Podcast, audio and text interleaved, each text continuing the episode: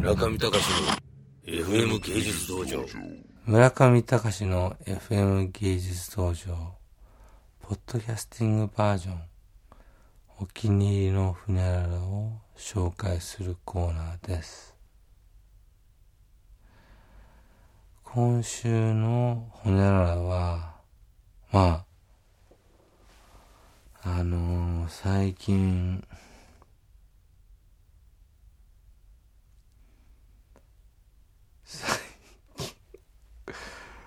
ああ、最近凝っている、えー、あえー、目が開かない。あのー骨董について、話したいと思います。こういう間っていうのはどうなんですか？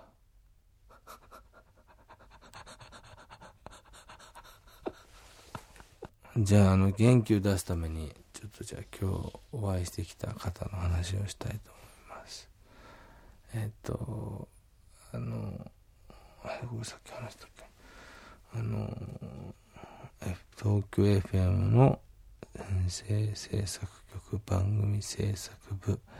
School of Lock プロデューサーの若杉健太さん。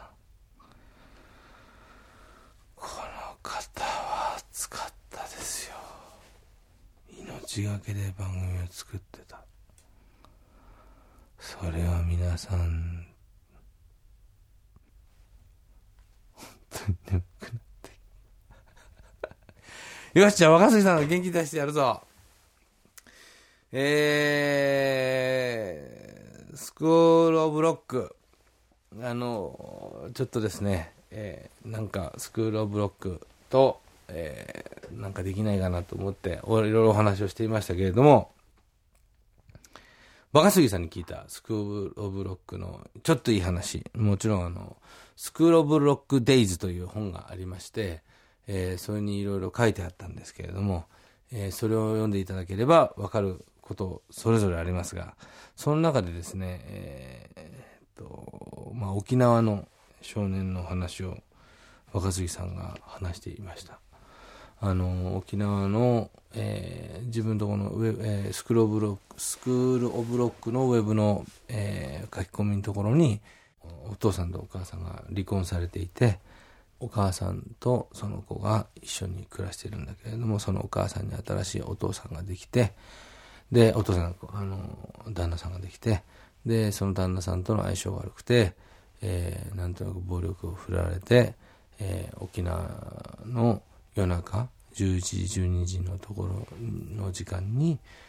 公園で毎日スクールブロックを聞いてますと。これ僕がこうやって話す話じゃないんですよ。やっぱ若杉さん、若杉健太さんが話さなきゃいけない。で、そこで今、携帯でラジオ聞けるって僕知らなかったんですけど、ラジオをこう、電話をするように聞いてて、で、公園の真ん中でポツンと座ってですね、ああ、ああって笑ってるんですって。スクールオブロックが終わった頃に家に帰って、みんなに寝静まったところで自分も寝ると。で、それをこう、聞いたときに、まあ、そのリスナーの書き込みがあったんで、まあ、電話連絡をしてみたら、まあ、そういう詳しい話をしてくれて、えー、すごいこう、そういう風景を、まあ自分は番組のプロデューサーだったんだけど、想定してなかったと。で、その想定してなかった状況で、ラジオを聴いてくれてる15歳の少年がいると思うと、自分は何がしてあげるんだろうかっていうふうな真剣な気持ちになるっていうのでですね、熱く1時間ほどお話ししていただいたんですけど、本当に涙が出ましたね、私。で、えーぜひですね、 School of Lock Days を映画化するべきです。これ絶対映画化した方が、だってエピソードが全部映画っぽいもん。